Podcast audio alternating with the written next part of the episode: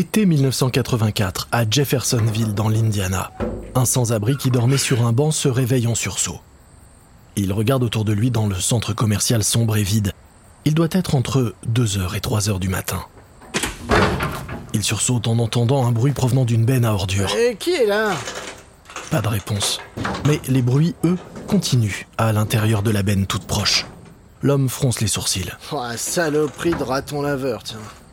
Soudain, une boîte de pizza jaillit de la benne à ordures. Mais qu'est-ce que c'est? L'homme regarde tour à tour la boîte de pizza Domino's à moitié écrasée qui gît sur l'asphalte, puis la benne à ordures.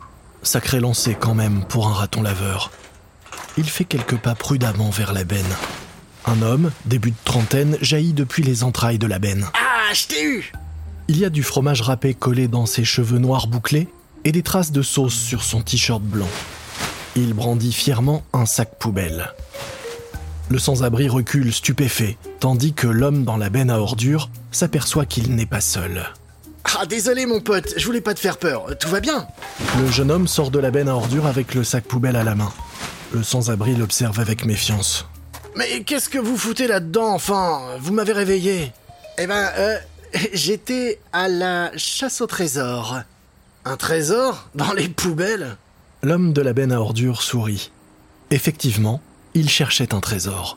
Car dans ce sac d'ordures se trouvent des centaines de bons de commande du restaurant Domino's Pizza local, avec les noms et les adresses des clients. Demain, ces clients recevront une lettre leur offrant 50% de réduction sur leur première commande dans la toute nouvelle pizzeria de la ville. Lettre signée par l'homme de la benne à ordures, John Schnatter, le fondateur de Papa John's. Pour l'instant, Papa John's se résume à un stand minuscule coincé dans un bar miteux d'un centre commercial, mais le trésor de la benne à ordures est pour Schnatter la clé du succès. Car une fois que tous ces gens auront eu un aperçu de ce qu'il sert, il en est sûr, Pizza Hut et Domino's n'auront qu'à bien se tenir.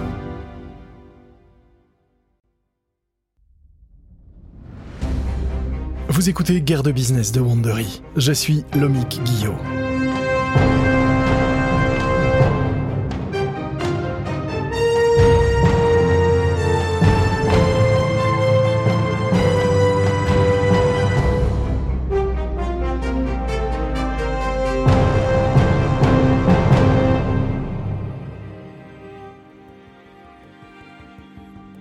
Dans le dernier épisode, nous avons vu comment Pizza Hut a fait une entrée en trombe dans le business de la livraison et comment Tom Monaghan a plombé les comptes de son entreprise avec ses dépenses folles.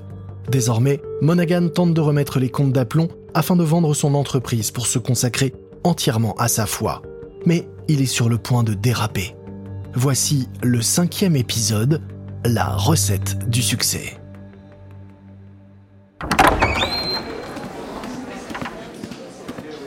Nous sommes en décembre 1993 au tribunal de Saint-Louis, dans le Missouri. Un avocat en costume gris jaillit de la salle d'audience. Il se presse le long du couloir, écartant les gens sur son passage. Pardon, s'il vous plaît, excusez-moi, laissez-moi passer. Il se précipite dans les toilettes, passe devant l'homme qui se lave les mains au lavabo et entre précipitamment dans une cabine. L'homme au lavabo toque à la porte. Euh, ça va là-dedans? L'avocat est sur les genoux. Oh non, oh ça va vraiment pas. Il sort en titubant de la cabine, se passe de l'eau sur le visage et se dirige vers la porte. Il faut qu'il trouve vite un téléphone. Il se dirige vers une rangée de cabines téléphoniques et appelle son patron, Ed Peer, le directeur juridique de Domino's. Ed, Ed, écoute, euh, tu te souviens du cas Gene Kinder? Peer se creuse la tête. Il est actuellement chargé de traiter des dizaines de plaintes déposées contre Domino's, accusant toute l'entreprise d'encourager ses chauffeurs à rouler trop vite. Jean Kinder Ah oui, la femme de Saint-Louis. Un de nos chauffeurs a percuté sa voiture et elle nous attaque pour lésion cérébrospinale, oui. Ouais, voilà, celle-là. Euh, le verdict est tombé, et on a perdu. Ah. Je pensais vraiment qu'on l'aurait pour nous, celui-là. Et Et, et, et quoi? L'avocat s'étrangle. le, le jury réclame 78 millions de dollars. L'avocat attend une réponse, mais au bout du fil, il n'y a que du silence. Ed? Ed, euh, vous êtes encore là?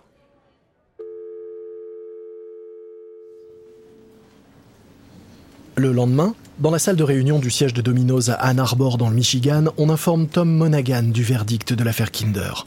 Et ça ne l'amuse pas du tout. 78 millions de dollars pour un stupide accrochage? Non mais c'est ridicule On marche sur la tête Monaghan se tourne alors vers Ed Pearce, son directeur juridique. Ed, vous allez vous battre, hein Non, allez, dites-moi, vous allez faire appel oui, on va faire appel, et je suis sûr qu'on peut réduire la note. Mais Tom, ce verdict, ça va ouvrir les vannes. On doit laisser tomber notre engagement des 30 minutes. L'issue de chaque nouvelle plainte contre nous en dépend. Sans cet engagement, ça nous laissera encore une chance. Ces 30 minutes représentent le plus gros avantage compétitif de Domino's. C'est cet engagement qui l'a fait passer du statut de chaîne régionale en manque d'argent à celui de géant multimilliardaire et Monagam ne veut pas y renoncer sans se battre. Mais c'est n'importe quoi, on fait pas la promotion d'une conduite irresponsable, on est rapide, mais tout se passe en cuisine, on nous cloue au pilori pour quelque chose qu'on n'a même pas fait. Le directeur financier de Domino's Pizza intervient alors. Tom, Ed a raison, on peut pas se permettre d'encaisser encore un coup comme ça, on vient à peine de se remettre sur pied financièrement. Nos assureurs nous harcèlent déjà bien assez comme ça. Laissez tomber notre engagement, c'est la seule porte de sortie. Monaghan s'affale dans sa chaise et lance un regard à son directeur marketing. Et vous Qu'est-ce que vous en pensez? Quel impact ça aurait sur le marketing, l'image? C'est-à-dire qu'à l'heure actuelle, la mauvaise presse engendrée par ces actions en justice éclipse le reste. Euh, je pense qu'on peut abandonner notre engagement de 30 minutes sans que ça ait de répercussions notables. La marque est déjà bien implantée et ça risque pas de changer. Monaghan est totalement dépité. Pour lui, cet engagement de livrer en 30 minutes était de l'ordre du sacré mais il sait qu'il n'y a pas d'alternative. Bon alors entendu, on laisse tomber les 30 minutes. La garantie des 30 minutes est désormais de l'histoire ancienne. Et le timing n'aurait pas pu être plus mauvais. En effet, le nouveau Challenger, fraîchement débarqué dans la guerre des pizzas, monte rapidement en puissance. Nous sommes en 1994, à l'extérieur d'un Papa John's de Memphis dans le Tennessee. Frank Carney, cofondateur de Pizza Hut, regarde son ami d'un air perplexe. J'arrive pas à croire que t'aies réussi à me convaincre de faire ça. Cela fait déjà 15 ans que Carney a quitté Pizza Hut. Depuis, il a toujours continué à suivre l'entreprise de l'extérieur. Mais à présent, son ami essaye de le remettre en selle. À l'intérieur, la pizza qu'ils ont commandée est déjà prête et les attend. Ils prennent place sur les tabourets près de la fenêtre et ouvrent la boîte. Carney n'en croit pas ses yeux. La cuisson de la pizza est parfaite, le fromage est bien doré et il n'y a pas la moindre bulle. Le bord surélevé de la croûte dorée est laissé vierge, sans garniture. Et chaque part est généreusement garnie d'épaisses tranches de pepperoni. Carnet remarque un pot de sauce piquant et de piment vert dans le coin de la boîte. Bah, qu'est-ce que c'est que ce truc? Bah, la sauce, tu vois, c'est pour y tremper ta pizza. C'est comme euh, une sauce marinière. Ouais, je sais, c'est un peu bizarre, mais ça permet de finir la croûte. Et qu'est-ce que c'est les pepperoncini? Oh, Aucune idée, mais ça sonne bien. Carnet prend une part de la pizza. Des filaments de fromage fondu accompagnent la part alors qu'il la porte à sa bouche.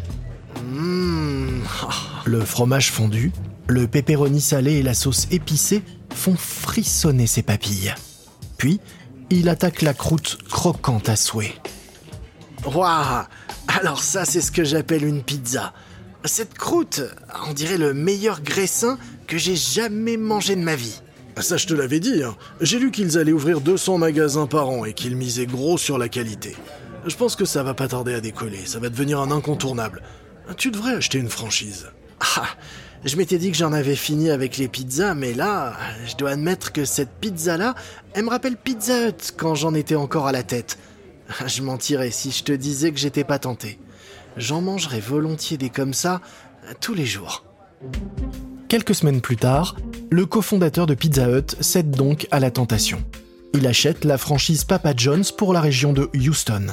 C'est une victoire commerciale pour l'entreprise et un sacré pied de nez à Pizza Hut. Mais cette dernière prépare déjà son prochain coup. Nous sommes au début de l'année 1995 et dans le centre de Manhattan, l'agence de publicité BDDO de Pizza Hut est en pleine effervescence. Dans une salle de réunion, la directrice artistique Janet Lyons briefe son équipe. Pizza Hut a dit qu'ils se passeront de nos services si cette campagne fait un flop. Oui, je sais qu'ils le répètent en boucle toutes les semaines, mais là ils sont vraiment sous tension. Ils ont misé gros sur ce truc, et même eux sont toujours pas convaincus que ça puisse marcher. Ce truc, c'est une croûte de pizza fourrée de fromage. Tout a commencé lorsqu'un participant à un groupe test de consommateurs a expliqué à une chercheuse de Pizza Hut qu'il donnait toujours la croûte de sa pizza à son chien, car comme beaucoup d'autres, il n'aimait pas la manger.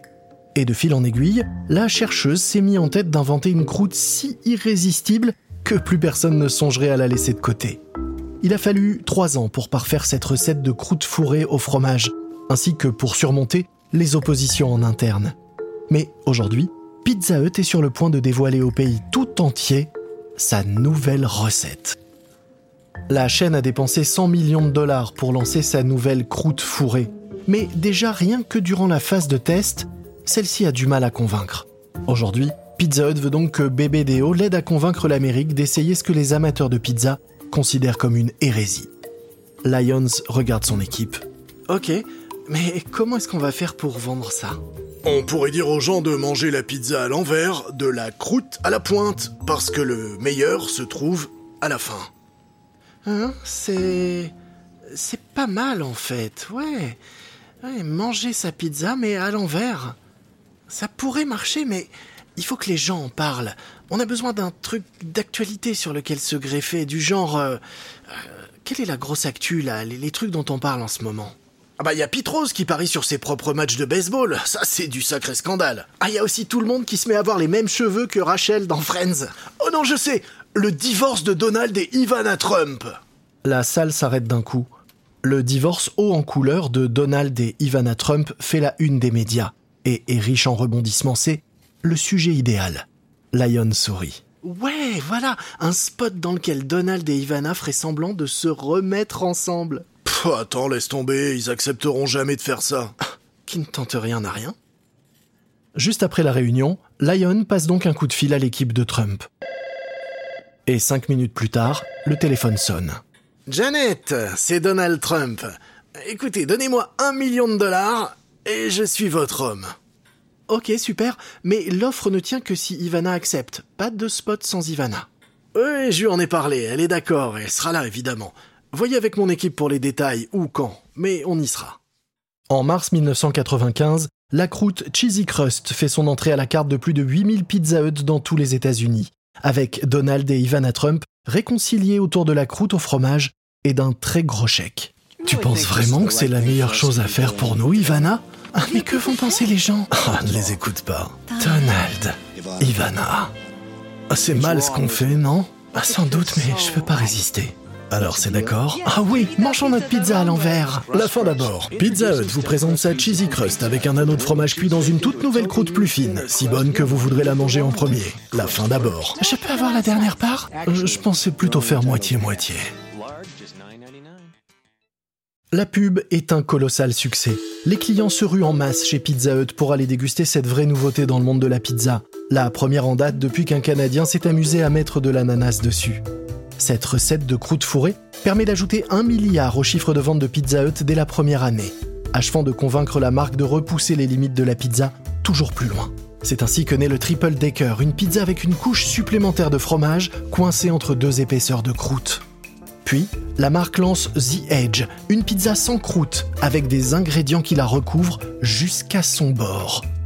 Enfin, c'est l'arrivée de la sicilienne avec son lot de saveurs. Nous vous présentons la pizza sicilienne de Pizza Hut. Ce n'est pas une pizza comme les autres, mais bien la plus gourmande et intense jamais créée.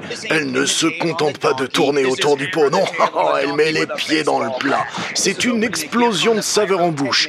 De l'origan, du basilic et de l'ail, nichés dans une pâte en apparence innocente et qui saura surprendre votre palais. Chaque nouvelle version de la pizza par Pizza Hut fait grimper les ventes de la chaîne, ce qui est idéal pour PepsiCo. Car après 20 ans dans la restauration rapide, la stratégie de PepsiCo vise désormais à se recentrer sur les boissons. C'est donc tout naturellement qu'elle regroupe ses différentes chaînes, Pizza Hut, KFC et Taco Bell, pour en faire une nouvelle société à part, appelée Yum Brands. La hausse des ventes de pizza permet à PepsiCo d'attirer davantage d'investisseurs susceptibles de lui reprendre la totalité de Yum. Mais PepsiCo n'est pas la seule à vouloir se retirer du marché de la pizza. Nous sommes au printemps 1998 et dans un cabinet d'avocats de Manhattan, le stylo de Tom Monaghan plane au-dessus de la feuille qu'on lui tend. Autour de lui, des cadres du géant du capital investissement Bain Capital attendent sa signature. Alors que le stylo de Monaghan reste en suspens au-dessus de la feuille, un cadre tente une petite blague. Tom, auriez-vous des doutes?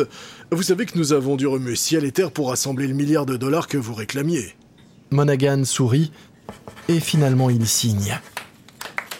Monaghan s'affale dans sa chaise tandis que les cadres de Bain sortent le champagne. Il en a enfin fini. Monaghan n'est plus le propriétaire de Domino's Pizza. Un cadre offre une coupe de champagne à Monaghan. Non, merci, c'est gentil, mais je ne bois pas. Ah oui, c'est vrai, excusez-moi.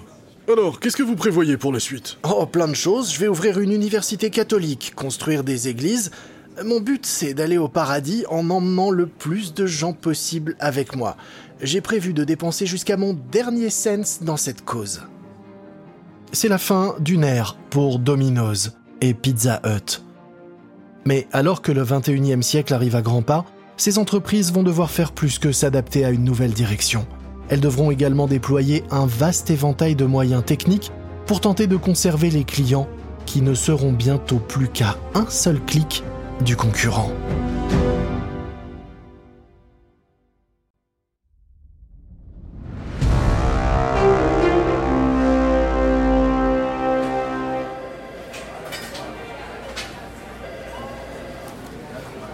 Nous sommes en 2004 et à Tempe en Arizona, c'est le traditionnel rush du vendredi soir chez Domino's. Mais aujourd'hui, un manager doit surveiller plus que son équipe. Dans un coin du magasin, près de la zone de préparation des plats, se trouve désormais un grand écran plat fixé en hauteur. Les employés peuvent y voir en temps réel leur rang et celui des Domino's alentours dans le classement de la préparation des pizzas en moins de 15 minutes. Le manager grommelle lorsque le restaurant de Chandler les fait passer à la deuxième place sur le tableau des scores, car il veut être celui qui se vantera quand il devra rencontrer le gérant du dit magasin. Il se tourne vers son équipe. On s'est fait dépasser, allez tout le monde, 90% de nos commandes sont expédiées dans les temps. On a besoin de juste 1% de plus pour reprendre la première place. Alors allez-y, mettez du nerf.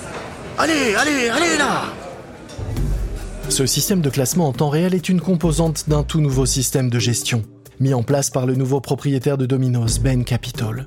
Au-delà de la compétition entre les restaurants, ce système doit permettre à l'exécutif de se faire une idée générale du volume de commandes à travers les plus de 5000 restaurants du groupe, et ce, à la minute près.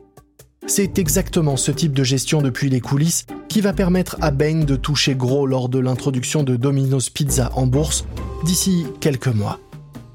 Mais alors que Domino's est occupé à installer des technologies de gestion, l'entreprise est à la traîne dans la course au web.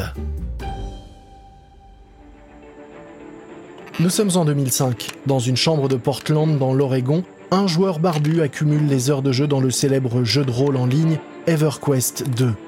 Le joueur guide son guerrier armé d'une masse dans la bataille en cliquant frénétiquement lorsqu'un puissant monstre passe à l'attaque. Mais l'attaque est trop puissante pour son personnage. Oh non, non, non, non Le joueur essaye de fuir, mais il est trop tard.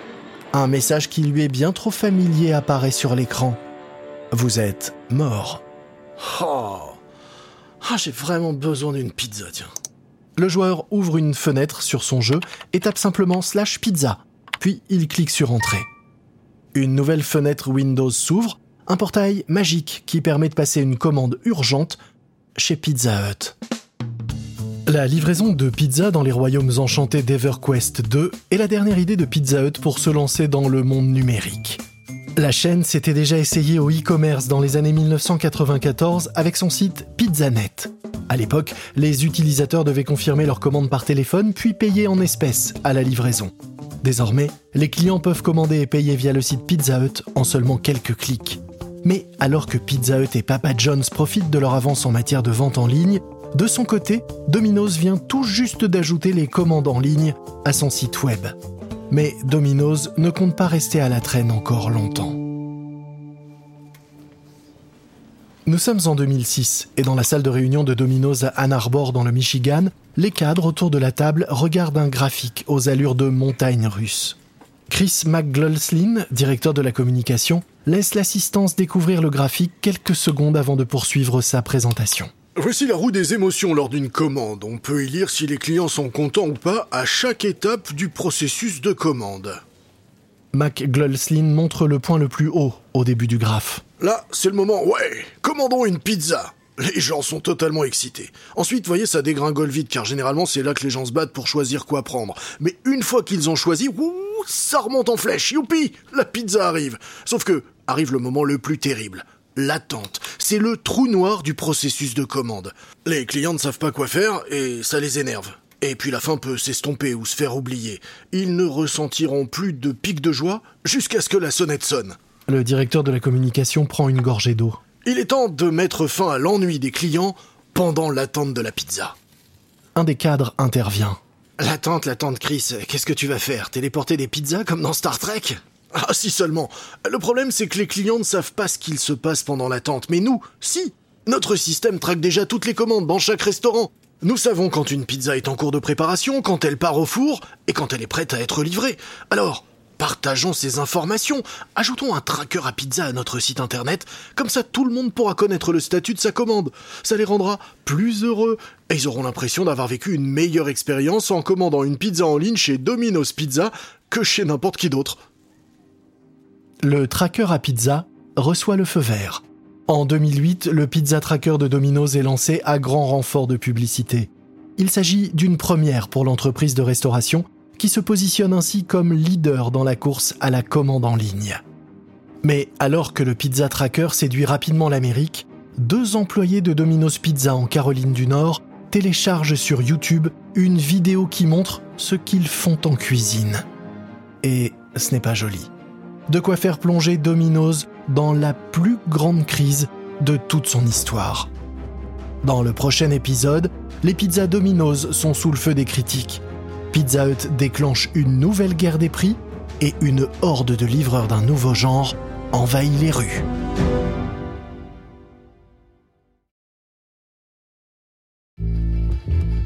Vous venez d'écouter le cinquième épisode de Guerre de Business Pizza Hut contre Domino's Pizza de Wandery. Une remarque à propos des dialogues entendus dans cet épisode, il s'agit de reconstitution, mais comme toujours, elle se base sur un sérieux travail de documentation. Je suis Lomic Guillot. Ce programme a été enregistré en version originale par David Brown. Tristan Donovan a écrit cet épisode. Karen Lowe est notre productrice et rédactrice en chef. Montage et production sonore, Emily Frost. Sound design, Kyle Randall. Coordination de production, Emily Kunkel. Nos producteurs exécutifs sont Jessica Radburn, Jenny Lower Beckman et Marshall Lewy pour Wandery.